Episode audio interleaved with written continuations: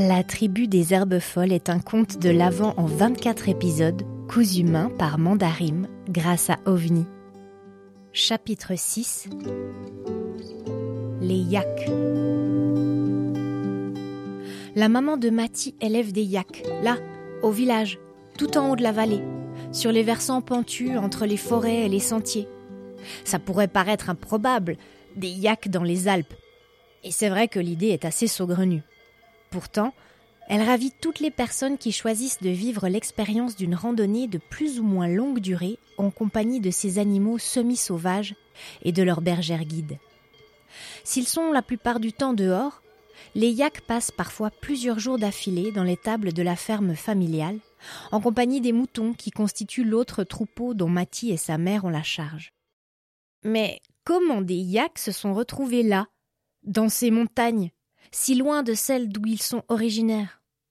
C'est que Drolma, la maman de Mati, vient elle aussi des hauts plateaux de l'Himalaya, là où les neiges sont éternelles et les sommets aussi redoutés que vénérés. Elle avait passé son enfance et son adolescence dans une famille nombreuse et aimante, s'occupant des bêtes et aidant ses parents dans les tâches quotidiennes.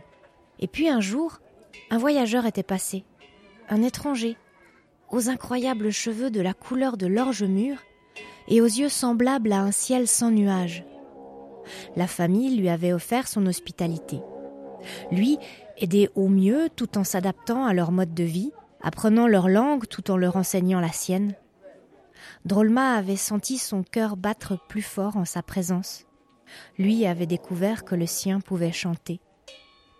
Au bout de quelques mois, elles avaient décidé de partir pour faire découvrir le pays et les montagnes d'origine du voyageur à la jeune femme.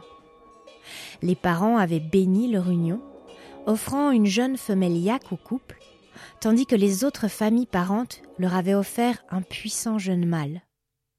Et tous les quatre étaient partis, à pied, pour un très long voyage de retour pour l'un, d'initiation pour l'autre et de découverte pour tous. La route avait été riche, inattendue, pleine d'amour et d'aventure.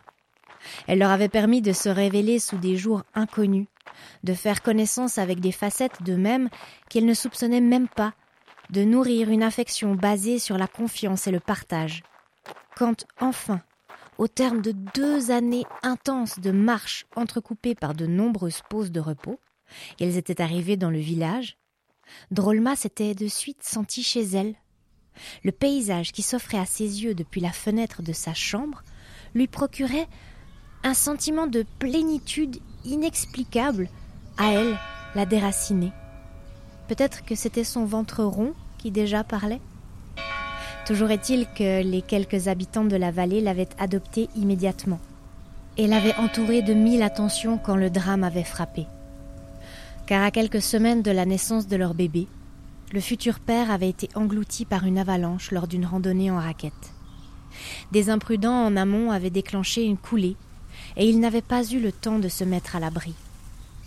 Un drame qui avait endeuillé la région et laissé un orphelin pas encore né et une veuve désemparée. Dans son terrible malheur, Drolma avait eu la chance d'être au bon endroit au bon moment. Car au village, une autre femme attendait un bébé, et le hasard fit qu'elles accouchèrent exactement le même jour. Ainsi naquirent Mati et Una, et aussi le lien indéfectible qui allait lier les deux enfants comme leurs deux mères. Ce qu'elles se dirent durant les premiers jours de leur vie en tant que maman, nul ne le sait. Ce que l'on sait en revanche, c'est que Drolma décida d'inviter chez elle cette femme qui avait su parler à son cœur, qu'elles élevèrent ainsi leurs deux bébés ensemble et affrontèrent la suite de leur vie ensemble jusqu'à la fin. La tribu des herbes folles est une coproduction Mandarim et OVNI. L'histoire a été écrite, enregistrée et réalisée par Amandine Berger durant sa résidence à OVNI.